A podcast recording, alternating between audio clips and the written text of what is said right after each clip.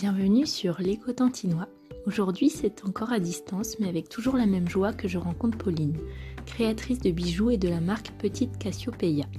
Nous avons parlé bijoux, mais pas seulement. Pauline nous a parlé de la lithothérapie ou l'art d'utiliser les pierres, et aussi de développement personnel, de ses valeurs et de sa relation avec ses clientes. Je suis certaine que vous passerez un moment unique à écouter Pauline. Bonne écoute Bonjour Pauline, comment vas-tu? Bonjour Camille, bah écoute, ça va bien, je te remercie. Est-ce que tu pourrais euh, te présenter peut-être? Alors, euh, bah oui, avec plaisir. Donc, je m'appelle Pauline, j'ai 38 ans. Euh, alors, je suis créatrice de la marque de bijoux Petite Cassiopeia. Je suis une maman de deux enfants et j'habite dans le Cotentin depuis 5 ans maintenant, 4 ans, pardon. Voilà, avant j'ai fait, euh, je suis normande en fait euh, de naissance, hein, mais dans le Calvados. Et puis après pour mon métier, j'ai fait une dizaine d'années euh, sur Paris, où j'ai travaillé pour d'autres créateurs. Et à la naissance de ma première fille avec mon mari, on a voulu revenir dans un, dans une région qui nous correspondait plus. Et voilà, on est arrivé dans le Cotentin. Donc je sais pas ce que je peux dire de plus. Euh, euh, donc je suis créatrice de bijoux, je suis danseuse, euh, je fais beaucoup de longes côtes. voilà, j'aime pas trop me mettre dans une catégorie, mais ça peut donner une idée de, la personne que je suis. Voilà. bah, merci beaucoup en tout cas. Euh, et donc, euh, donc, tu parlais de la Petite Cassiopeia, qui est le nom de ton entreprise. Est-ce que, est-ce que tu peux nous en dire plus sur la signification? Alors petite Cassiopeia, en fait Cassiopeia c'est une constellation euh, qu'on peut voir assez facilement dans le ciel, mais elle est toute petite.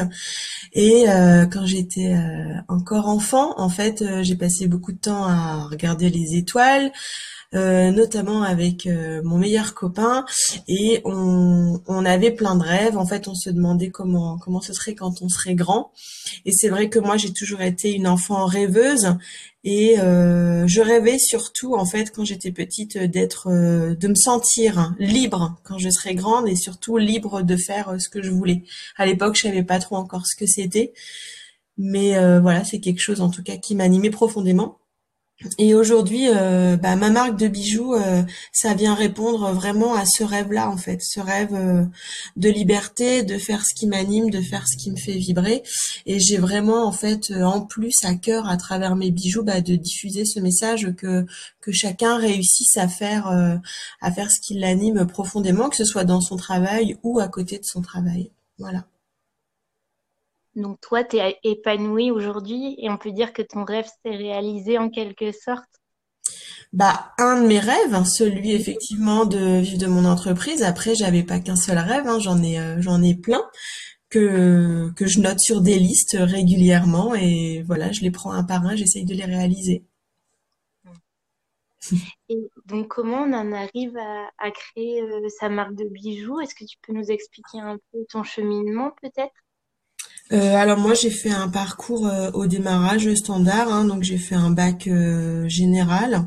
Je ne savais absolument pas ce que je voulais faire comme orientation plus tard, donc j'ai fait une première, je vais pas dire année à la fac, c'est plutôt une inscription à la fac, mais très rapidement je me suis rendu compte que c'était pas pour moi. Et donc la fin de cette année-là, j'ai fait plein de petits boulots et puis comme en fait on peut dire que j'avais un tempérament d'artiste. Euh, je dessinais, j'écrivais beaucoup.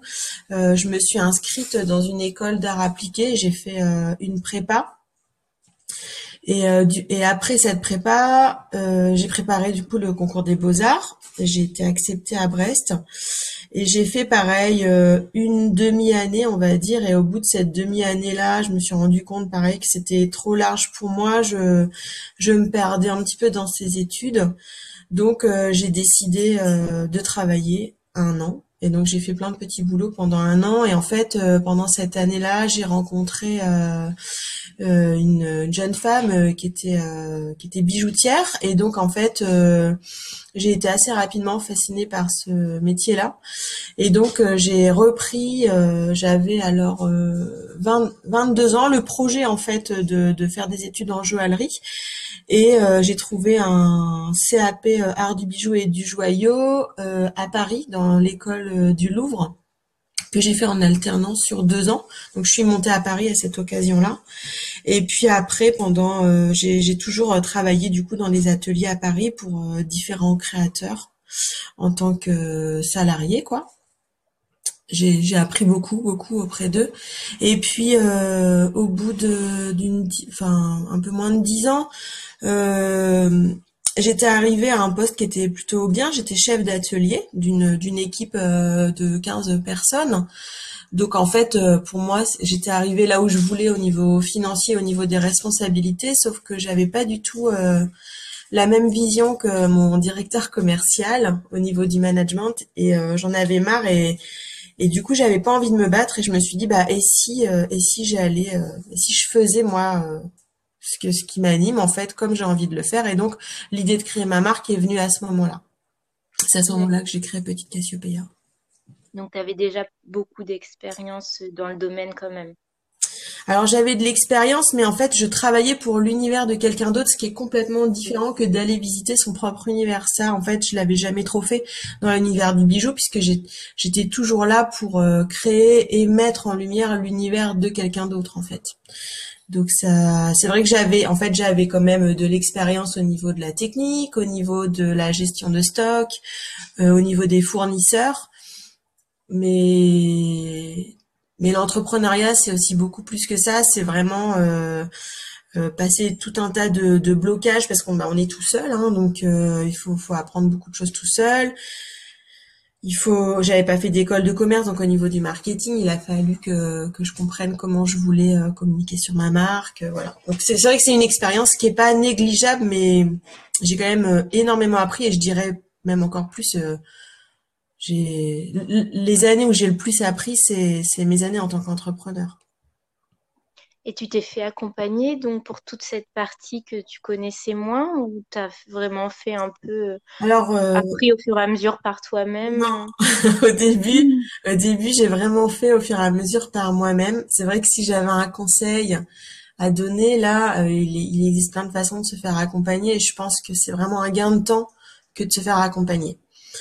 Euh, donc au démarrage, vraiment, euh, c'était un peu le, flou artistique. Hein. On va dire que les deux premières années de de, ma marque, c'était euh, ça partait un peu dans tous les sens. J'avais du mal à trouver la ligne éditoriale de ma communication et même mon univers créatif était très dispersé. Et au fur et à mesure, j'ai compris qu'en fait, effectivement, il y avait vraiment un intérêt à se faire accompagner. Donc euh, j'ai suivi euh, des formations en ligne, différentes formations en ligne et puis euh, des programmes en fait qui étaient destinés aux créatrices de bijoux. Et voilà, dernièrement, j'ai suivi quand même, j'ai multiplié les accompagnements puisque j'ai suivi un coaching pour pour travailler en fait mon mon état d'esprit et puis surtout ma la vision que je voulais apporter à ma marque. Et puis je me fais aussi accompagner euh, en parallèle euh, par euh, une conseillère à la chambre des commerces. Voilà. D'accord. Et donc maintenant tu as une boutique sur Cherbourg? Oui. Et donc quand tu as commencé, tu vendais en ligne? Oui, ouais, j'ai commencé. J'ai commencé en fait euh, sur une plateforme qui n'existe plus mais qui s'appelait A Little Market. J'avais même pas mon site à moi. Ouais, et c'est maintenant, ça a été racheté par Etsy. Donc, au début, il y avait A Little Market et Etsy. Maintenant, il n'y a plus que Etsy, mais c'est un petit peu euh, ce principe-là. Donc, j'ai démarré comme ça. Et, j'ai, et je faisais aussi euh, des salons de créateurs. Donc à ce moment-là, j'étais encore sur Paris. Donc je faisais des, je faisais, on va dire, euh, sur la période de Noël, je faisais peut-être euh, 5-6 salons de créateurs. Pareil au moment de la fête des mères. Et puis c'était les deux grosses périodes de l'année. Puis après, sinon, je vendais en ligne. Et du coup, au bout d'un moment, j'ai décidé de créer mon propre site pour euh, bah, pouvoir plus parler. C'était quand même plus facile pour euh, pour parler de mon univers, pour avoir vraiment, euh, comment dire, bah le que je puisse faire vraiment ce que j'avais envie. Et, et après seulement, bah j'ai du coup ouvert, enfin j'ai j'ai intégré euh, ma boutique physique quoi sur Cherbourg. Où tu peux être plus. L'avantage c'est aussi que tu peux rencontrer tes clients, échanger avec eux, ça doit être. ah ouais, c'est hyper, hyper intéressant. Ah ouais, c'est génial parce que effectivement, euh, euh, en fait, c'est ça aussi qui m'a qui m'a boosté dans dans cette direction-là. J'en avais marre en fait de faire que de du online, même si euh, les les échanges peuvent être hyper agréables hein, sur les réseaux sociaux et tout ça. Mais j'avais l'impression vraiment d'être enfermée chez moi et de pas avoir assez de, de de relations quoi avec mes clientes et puis d'interaction avec elles. Et d'avoir une boutique mais on les, on les voit en vrai on les reçoit euh, on les accompagne euh, elles peuvent essayer leurs bijoux euh, c'est c'est vraiment super hein, c'est vrai. La boutique physique pour ça bah, c'est le lien humain hein, tout simplement même si les réseaux sociaux c'est c'est une une superbe invention entre guillemets pour rentrer en contact avec plein de monde. Pour moi ça remplacera jamais le, contact, humain. direct, ouais, le contact humain, ouais, tout à fait. Et donc ton atelier est intégré à la boutique ou? Oui, ouais, ouais, je travaille. Donc ma boutique elle est assez petite, mais bon, tout le monde me dit qu'elle est jolie. Et voilà, j'ai j'ai j'ai mon bureau euh, sur lequel je crée les bijoux et je les fabrique. Et puis euh, il y a tout un espace euh, qui est par contre utilisé pour les présenter. Et donc, euh, tout à l'heure, tu parlais que ce qui était peut-être euh, difficile ou différent, en tout cas, quand tu travaillais pour les autres, c'était que c'était pas ton style. Et justement, est-ce que tu peux nous parler, pour ceux qui connaissent pas, un peu de, ton style et nous expliquer comment tu as réussi à le définir? Alors, euh, le, style des bijoux Petite Cassiopeia, donc ils sont tous en laiton doré à leur fin 24 carats, donc je ne, je ne fais pas d'argenté. Et ils sont tous ornés de pierres fines semi-précieuses. Et j'ai aussi, bon là j'en ai plus en ce moment sur le site, mais j'avais une petite collection avec de la soie japonaise. Mais là on peut voir du coup que des pierres semi-précieuses. Euh, alors déjà au niveau des matériaux, c'est des matériaux qui sont plutôt nobles. Euh, le laiton, c'est un métal qui contient ni plomb ni nickel, qui est très bien toléré, qui vieillit super bien, et puis la dorure est de très bonne qualité. Et je travaille avec les pierres pour euh, deux raisons principales. Déjà, euh, au niveau esthétique, même même si il y a des résines qui sont très bien réalisées, je trouve qu'on n'atteint jamais l'éclat d'une pierre. Et, au niveau du toucher, on n'a jamais la fraîcheur de la pierre avec euh, avec une résine. Et puis euh, en plus, bah, au fur et à mesure où je les ai utilisées dans mes bijoux, les pierres, j'ai commencé à m'intéresser à leurs vertus et je me suis j'ai ouvert la porte en fait à une nouvelle pratique qui est la lithothérapie. Donc voilà, on va dire que l'univers de Petite Cassiopeia, ce sont les bijoux, mais c'est aussi en fait euh, le développement personnel puisque euh, à travers l'utilisation des pierres dans mes bijoux, bah, je viens euh, parler de, plein de sujets autour de l'estime de soi, autour de la gratitude, autour de la bienveillance, de la confiance, voilà. C'est des sujets que je viens régulièrement aborder dans mes collections. Oui, c'est un peu tes valeurs qu'on retrouve dans tes bijoux. Tout à fait. Voilà, je sais pas si j'ai bien répondu à la question, mais il n'y a pas de bonne réponse, mais euh, hyper intéressant. Ouais.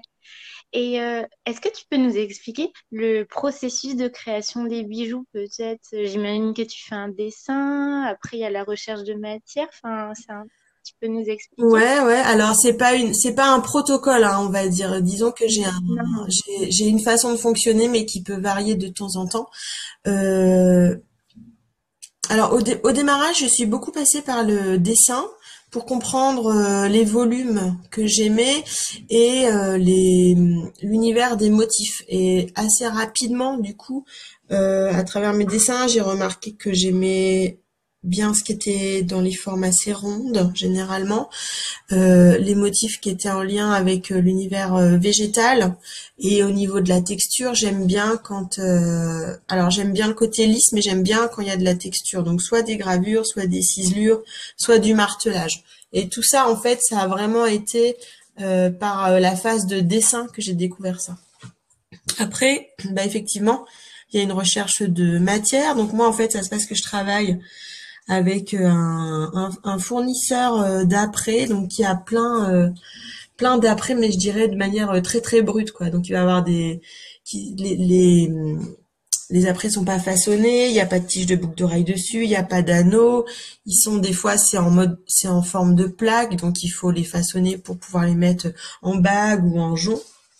Donc en fait, ce fournisseur-là, il habite, enfin, il habite, il est basé sur Paris, donc je travaille beaucoup avec lui. Et puis, je vais rechercher des apprêts en fonction de l'univers de la collection que je souhaite créer. Donc par exemple, je vais lui dire, bah, je souhaite des feuilles, je souhaite des encres, je souhaite des, oiseaux, des choses comme ça. On va voir euh, tout l'étendue de ce qu'il peut me proposer. Et puis euh, après, je, reviens avec tous ces apprêts-là à mon atelier et je vais en fait voir comment je peux les assembler entre eux, comment je peux le façonner, euh, où est-ce que je soude des anneaux, euh, qu'est-ce que je peux souder ensemble, où est-ce que je mets des sertissures pour ensuite pouvoir mettre des pierres, des choses comme ça. Et après, je, je crée des fiches techniques et j'envoie ça à la soudure. Et puis après la soudure, ça va à la dorure. Et une fois la dorure faite, je reçois tout, mais tout est un peu disparate et je monte euh, tout ensemble. C'est la dernière étape. Je mets les pierres, j'assemble les chaînes, euh, voilà, j'assemble tous les éléments ensemble. Donc ça, c'est le vraiment le processus de de fabrication entre l'idée d'une collection et le fait que je puisse la proposer au public, qui va se passer entre euh, à peu près trois mois en général. D'accord. Et donc, c'est ton souhait de travailler plutôt sur des collections, des petites capsules qui sont plutôt uniques et de les changer régulièrement? Alors en fait, euh, effectivement, je propose beaucoup de capsules au démarrage parce que j'aime bien, en fait, j'ai plein d'idées, donc euh, j'aime bien faire euh, régulièrement des nouvelles choses. Par contre, je remarque que des fois, il y a un engouement sur certaines capsules. Et puis après, comme à chaque capsule, je viens y, y mettre euh, une intention où je viens y accoler un peu une valeur de développement personnel, eh ben il y en a qui font partie euh, de mes basiques en fait et que je renouvelle. Euh, enfin, je vais jusqu'au bout d'un stock, mais et après je relance une production. Donc des fois pendant deux mois j'en ai pas, mais comme ça fait partie des basiques, ça revient. C'est le cas de, certaines collections. Comme Merci l'univers, ma collection solaire de Merci l'univers, ça fait maintenant euh, euh, deux ans et demi que je l'ai lancée. Il y a eu un gros gros engouement sur cette collection-là et maintenant ça fait partie des basiques. Voilà, il y a des il y a des collections comme ça qui reviennent assez souvent et sinon bah voilà, c'est des petites capsules qui sont en édition limitée, surtout pour des des capsules en fait qui contiennent des pierres un peu d'exception qui sont difficiles à trouver. Donc là, c'est presque des pièces uniques en fait. Et est-ce qu'on t'a déjà demandé de créer justement vraiment une pièce unique et peut-être avec un brief ou une idée assez précise du bijou? Alors oui, on m'a demandé, mais c'est pas euh, c'est pas ce que je fais en fait. Là, c'est quand quand on fait ce genre de processus, on va plutôt vers de la joaillerie parce que le si, si tu veux euh, le temps qui, qui, y a pour comprendre vraiment la demande d'un client, la réaliser. Euh, il faut des fois revenir dessus. En fait, ça, ça va impacter vraiment le prix du bijou. Et moi, pour les matériaux que je propose, eh ben, ça ferait un bijou euh, qui serait entre 500 et 1000 euros en fait, parce que euh, il y, y, aurait vraiment un temps qui serait super long.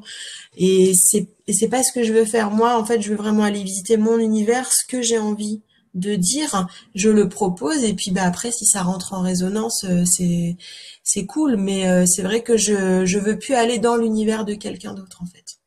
Je l'ai déjà beaucoup fait quand j'étais euh, salariée pour d'autres créateurs et aujourd'hui je je sens qu'il est temps que j'aille visiter mon univers à moi.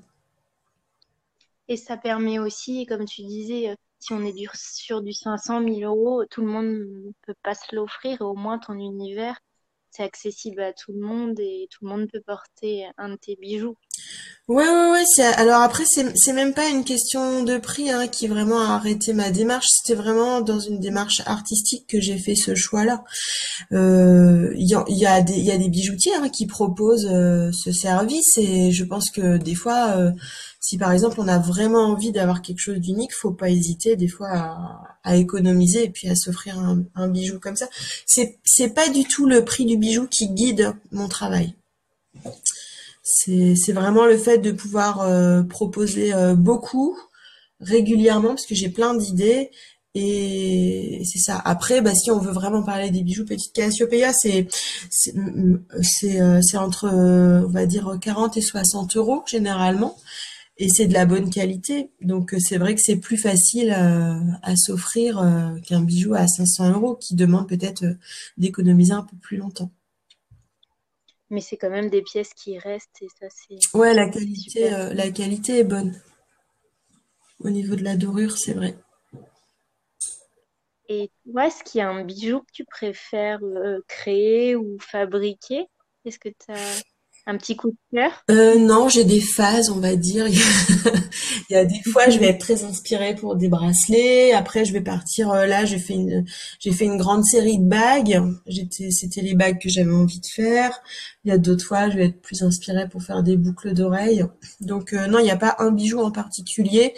C'est généralement par phase que ça fonctionne.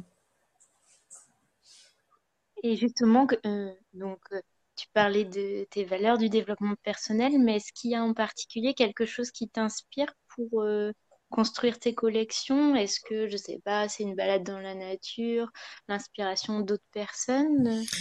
Ça peut être euh, plein de choses en particulier. Généralement, en fait, euh, c'est ce qui vient résonner en moi. Je viens vraiment écouter ce qui se passe en moi et j'essaye surtout d'être dans la résilience et de transformer euh, mes difficultés en quelque chose de positif. Et c'est vraiment en fait mon parcours de vie qui va m'inspirer.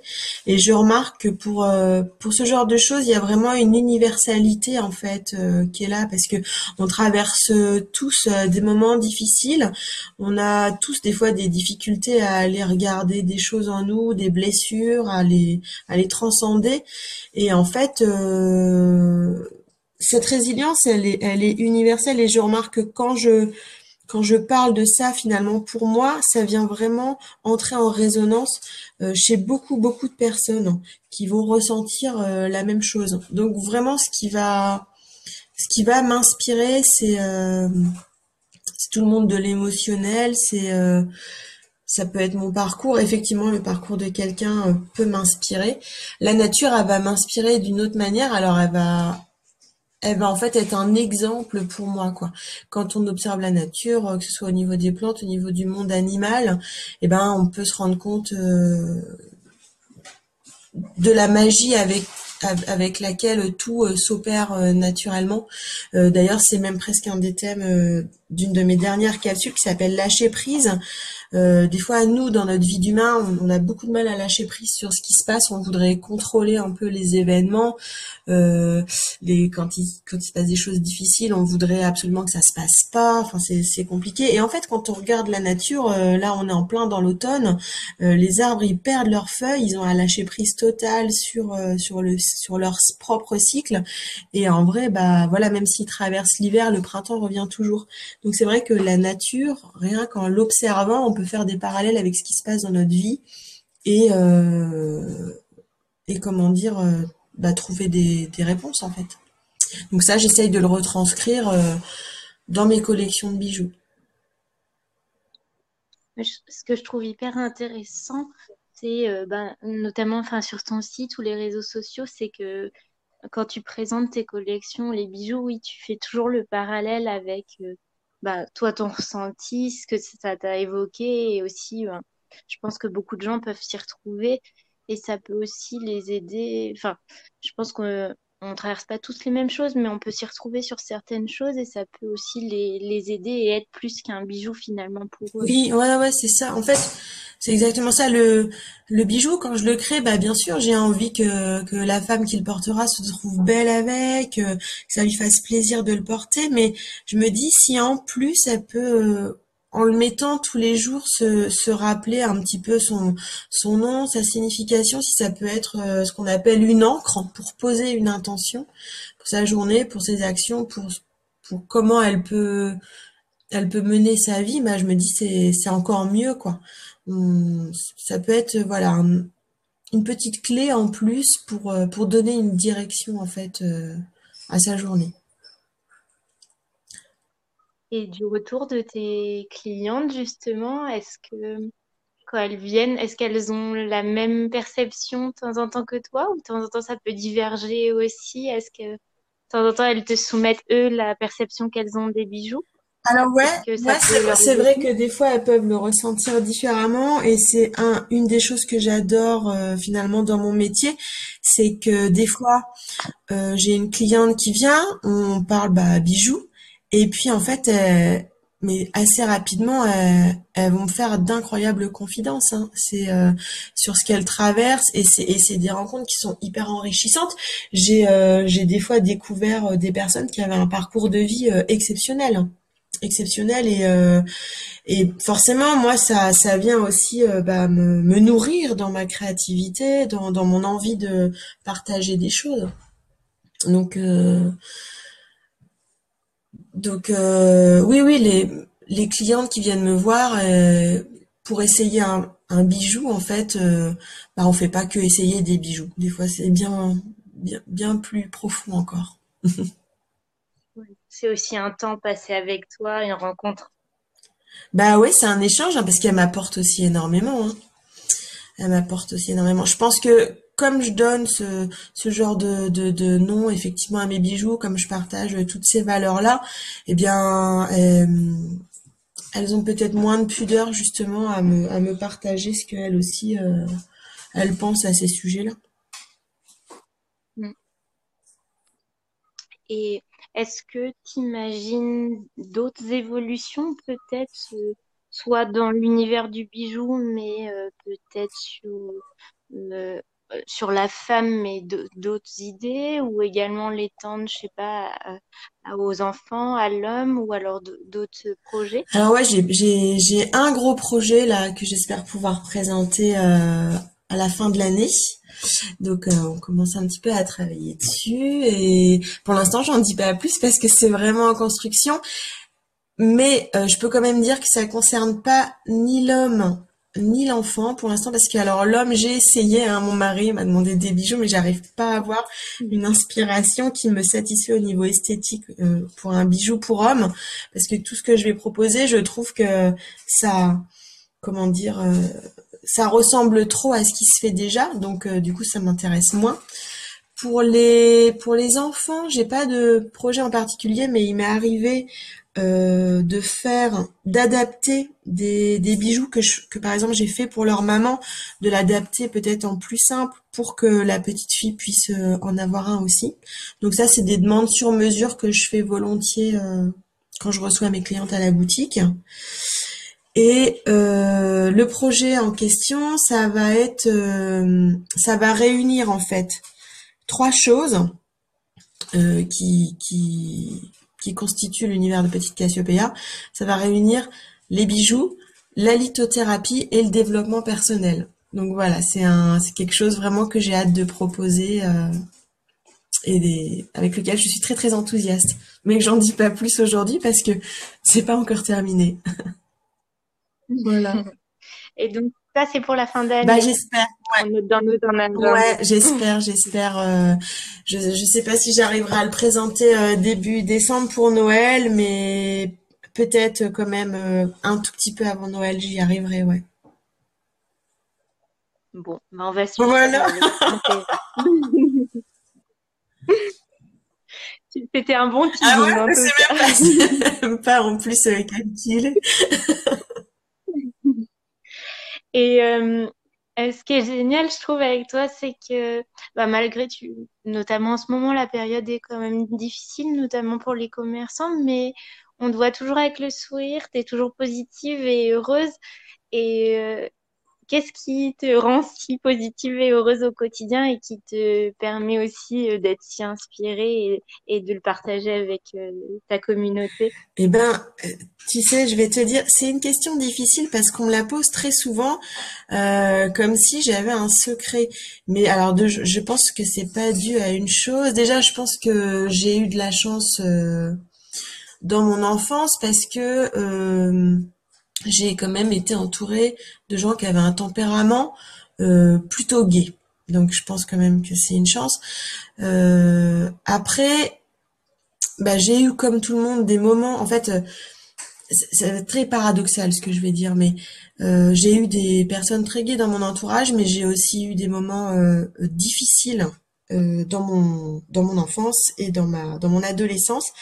Mais en vrai, ces moments difficiles, ils m'ont, je sais pas comment expliquer, ils m'ont, donné un électrochoc que j'avais qu'une seule vie et qui est vraiment euh, la vie, elle est, elle est super belle quoi. Il faut, faut vraiment essayer d'en profiter au maximum, de voir la beauté là où elle est.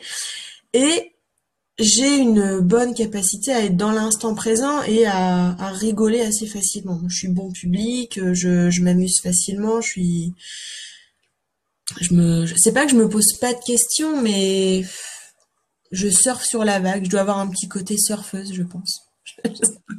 voilà. Après le longe côte, c'est ça le surf. Après, euh, je pense que ça peut se travailler aussi parce qu'on on peut tous passer par des par des phases où on est découragé et ça m'arrive aussi. Hein. Alors, faut pas penser que je suis tout le temps tout le temps euh, hyper heureuse. J'ai eu des moments où je suis triste, il y a des moments où je suis révoltée, il y a des moments où je suis en colère. C'est juste que j'ai une faculté à le transformer assez rapidement en quelque chose de positif. Donc euh, voilà. Et pour ça, bah, j'essaye d'être, euh, de me reconnecter, en fait à ma souveraineté. Euh, c'est-à-dire de ne pas laisser le pouvoir aux autres de, faire que je suis heureuse ou pas. Je sais je ne sais pas si je suis très claire dans ce que je dis, mais se reconnecter à sa souveraineté, ça peut être maître euh, de tes émotions et de tes ressentis. Exactement, et de me dire en fait, bon bah là la situation extérieure, elle est vraiment euh, pas jolie, euh, c'est très moche ce qui se passe. Quelle quelle clé j'ai à l'instant T moi pour me sentir bien en fait parce que on est euh, tous responsables de son bonheur. Et dans ces cas-là bah je vais un petit peu dans mon coteau suisse euh, de euh, petites clés qui me font du bien. Est-ce que ça va être de danser? Est-ce que ça va être d'abord d'écrire pour comprendre ce qui se passe en moi? Est-ce que ça va être d'aller appeler une copine? Pour en parler, puis pour euh, justement après euh, décompresser Est-ce que ça va être d'aller me balader dans la nature? Est-ce que ça va te faire euh, de faire un grand coup de rangement chez moi pour me mettre les idées au clair en même temps? Voilà, je vais un petit peu dans ma trousse regarder qu'est-ce qui m'appelle, qu'est-ce qui pourrait me faire du bien pour justement retrouver un peu mon mon pouvoir personnel, ma bonne humeur sans me laisser trop impacter par la situation extérieure. C'est tout. Je pense que euh, dans tout ce que tu dis, tu as un côté créatrice au-delà des bijoux, mais dans ta vie, euh, euh, tu dis que tu aimes bien écrire, que tu aimes bien danser. On voit que tu as vraiment une, une belle énergie et, et, que la création est en toi finalement. Donc ça, c'est peut-être aussi la capacité à trouver toujours une activité ou quelque chose qui te fera rebondir aussi. Je pense que la créativité, c'est une vraie ressource, euh, c'est une vraie ressource en fait pour, euh, pour les gens en général. Après, je me, je me rends compte, moi, en fait, en parlant avec mes clientes, que beaucoup se l'interdisent en tout cas, ou beaucoup se mettent une étiquette comme quoi ils ne sont pas créatifs. Alors qu'en fait, je pense que tout le monde a cette euh, capacité-là. C'est juste que euh, beaucoup ont des croyances limitantes sur eux-mêmes en fait. La créativité, bah moi voilà, j'ai trouvé dans quoi ça s'exprimait. Principalement, ça va être effectivement les bijoux, la danse, l'écriture, euh, la façon peut-être euh, d'aménager un espace, des choses comme ça. Mais ça peut être dans la cuisine, ça peut être dans la façon de s'occuper de ses enfants en leur proposant des activités, ça peut être dans la façon de de prendre soin de soi dans dans son comment dire dans ses vêtements, dans son maquillage, dans ses coiffures. Ça ça peut être dans la façon dont on organise ses vacances. Et ça, faut pas le négliger en fait, ce pouvoir créatif là. Et c'est vrai que en développant en fait cette qualité-là, on, va venir en fait euh, augmenter euh, généralement notre confiance en nous-mêmes et puis euh, notre estime de nous-mêmes et ça va ça va que nous donner de l'élan pour aller pour aller vers des choses qui nous conviennent bien quoi. Oui. Voilà. Par exemple, euh, tu vois, je trouve que ton projet, il est très créatif parce que il faut voilà avoir ah, bah, déjà avoir l'idée de le faire, avoir l'idée du support, avoir l'idée d'aller contacter des gens. Euh, tout ça, c'est de la créativité aussi. Mais les personnes qui me connaissent bien te diront que je n'ai aucun souci de ah, bah, créativité, même plutôt le limiter. Ah oui. après, c'est voilà, de le canaliser. Le canaliser, c'est un, c'est un sacré challenge aussi. Je, suis d'accord. Et euh, donc, euh, j'ai vu que tu as une alternante en Alors non, j'ai pas une alternante, mais euh, je lui fais un petit clin d'œil, hein, Margot, parce que j'aimerais bien qu'elle devienne mon alternante. mais en fait, non, elle est là en stage pendant pendant deux mois. Mais elle est super. Moi, j'aimerais bien qu'elle reste en alternance. Et pour toi, c'est aussi important ce côté transmission? Alors, il y, a la il y a la transmission, effectivement, mais il y a aussi vraiment, euh, comment dire, accueillir quelqu'un dans l'entreprise euh, qui n'a pas forcément une énorme euh, expérience dans, dans, dans ce monde-là, mais qui va apporter aussi un regard c'est c'est plus une collaboration. Alors c'est une transmission parce qu'effectivement, bah, je vais lui parler de mon entreprise, je vais lui expliquer comment ça se passe, je vais peut-être lui montrer les outils de mon site internet. Donc il y a quand même une transmission entre guillemets euh, technique, mais c'est aussi une collaboration parce que en fait, euh, elle, elle vient aussi euh, apporter son regard sur euh, sur l'entreprise. Et ben moi forcément ça m'ouvre euh, ça m'ouvre des portes. Je peux rebondir sur une, une nouvelle vision. Et voilà c'est ça ça vient encore plus nourrir la créativité c'est sûr et puis en plus, bah c'est quand même euh, un cerveau et deux mains en plus pour l'entreprise. Donc euh, bah, on peut faire euh, plus de choses, on peut justement aller plus loin dans les projets et mettre plus de choses en place. Et qu'est-ce qu'on peut te souhaiter pour l'avenir peut-être? Qu'est-ce que j'ai envie qu'on me souhaite pour l'avenir? Alors moi personnellement, eh ben c'est déjà de continuer à être heureuse de faire ce métier-là, de de pouvoir retrouver un contact avec euh, les clients, ça c'est sur le point de vue pro, quoi, sur le point de vue perso, bah retrouver euh, euh, les activités que je ne peux pas faire pour l'instant, mais que j'espère pouvoir refaire plus tard. Pour l'entreprise, bah, c'est de continuer à grandir, de pouvoir peut-être toucher un maximum de personnes dans son message, qu'il y ait un, qu'il y ait encore plus de femmes en fait qui se bah, bah, qu'ils puissent connaître la marque, se reconnaître en elle et puis euh, s'offrir un bijou qui vont euh, les accompagner dans leur développement personnel. Voilà. Bien. et ben, en tout cas, je te remercie pour cet échange. C'était vraiment intéressant. Ça donne pas mal de bonne humeur euh, en ces temps difficiles et ça fait du bien. Bah, mais, écoute, merci beaucoup à toi pour euh, ton initiative et puis de, m'avoir contacté. C'est une super expérience aussi. J'avais jamais enregistré de podcast avant, alors tu vois, euh, je suis très contente aussi de cette rencontre. Bah, merci beaucoup, Pauline. Merci Camille.